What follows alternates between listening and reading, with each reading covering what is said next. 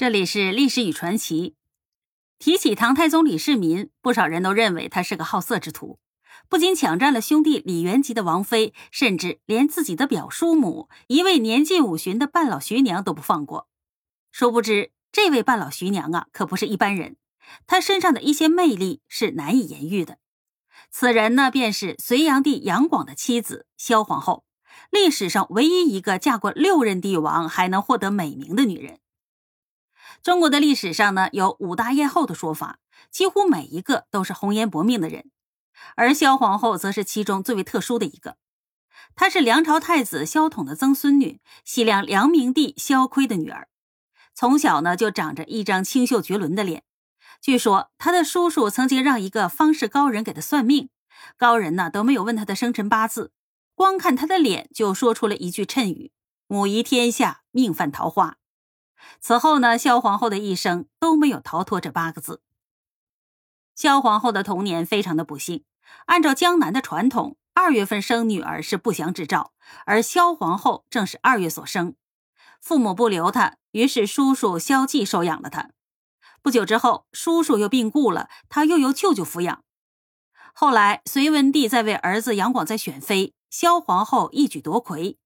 之后呢，他进宫拜见公婆，凭借着美丽的容貌和知书达理的性格，博得了二位老人的喜爱。十三岁的时候，他与杨广完婚，成了晋王妃。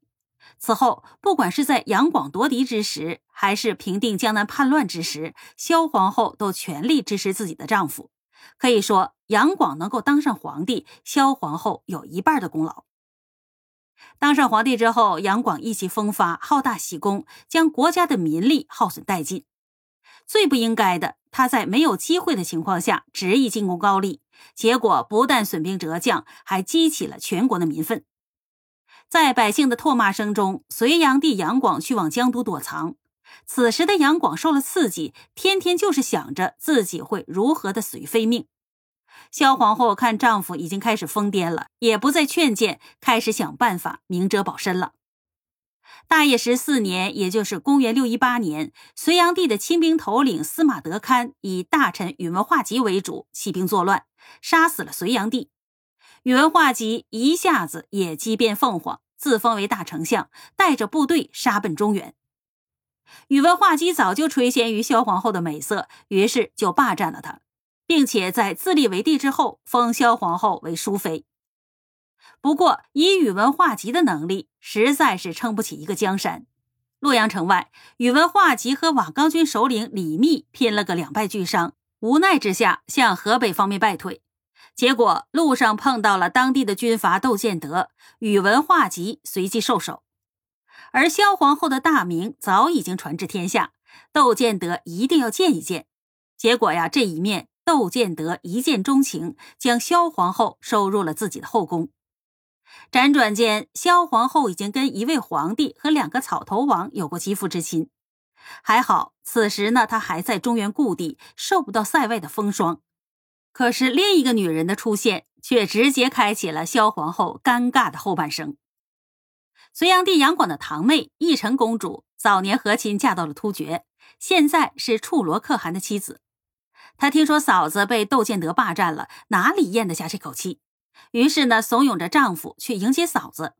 处罗可汗于是派遣使者去窦建德处，提出恭迎皇后。窦建德惹不起突厥，只能将萧皇后双手奉上，让这位江南女子前往塞北。到了突厥之后，萧皇后的惊人美貌也同样让处罗可汗倾心。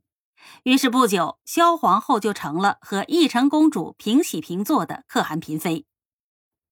但是短短的一年之后，处罗可汗就去世了，他的儿子颉利可汗继位了。萧皇后于是按照突厥的风俗，转嫁给了新可汗。萧皇后的美貌和韵味同样迷倒了颉利可汗。此后的十年间，她成了颉利可汗最宠爱的女人。贞观四年，也就是公元六三零年，唐朝的大将李靖大破突厥，颉利可汗战败。消息传来之后，李世民特意交代李靖，一定要将萧皇后带回。此时要一个女人，颉利可汗哪敢不从？只能是万般不舍的让萧皇后上路了。当萧皇后到达了长安以后，唐太宗李世民为她举办了盛大的欢迎仪式，还当众宣布封她为昭容，正式进入了自己的后宫。此后，二人相处比较平淡，似乎也并没有夫妻之实。直到公元六四七年，萧皇后病死了，被唐太宗降旨与隋炀帝合葬。萧皇后的最后一段日子让人十分的诧异，李世民算是她的晚辈，却执意要纳她为妃。而封妃之后又不宠幸，只是静待她老去。这葫芦里究竟卖的是什么药呢？其实啊，李世民作为一个政治家，早就看出了萧皇后身上庞大的政治资源。这位一生颠沛流离的美女，既跟过前朝的皇帝，也跟过前朝的贵族，还跟过草莽英雄，甚至还跟过突厥的可汗。所以，她和当时社会上大多数的政治势力都有关系。只要对萧皇后表现出足够的尊崇，自然就可以安抚住这些政治势力。这对唐朝初年的稳定是十分重要的。萧皇后的遭遇是中国古代女性的一个缩影，她们可以凭着自己的美貌和资源走上前台，但是却很难左右自己的命运。人们看到的是萧皇后迷倒六位帝王的惊人魅力，但是她心中的苦楚，怕是没有谁去关心。这才是一个女性真正的悲哀。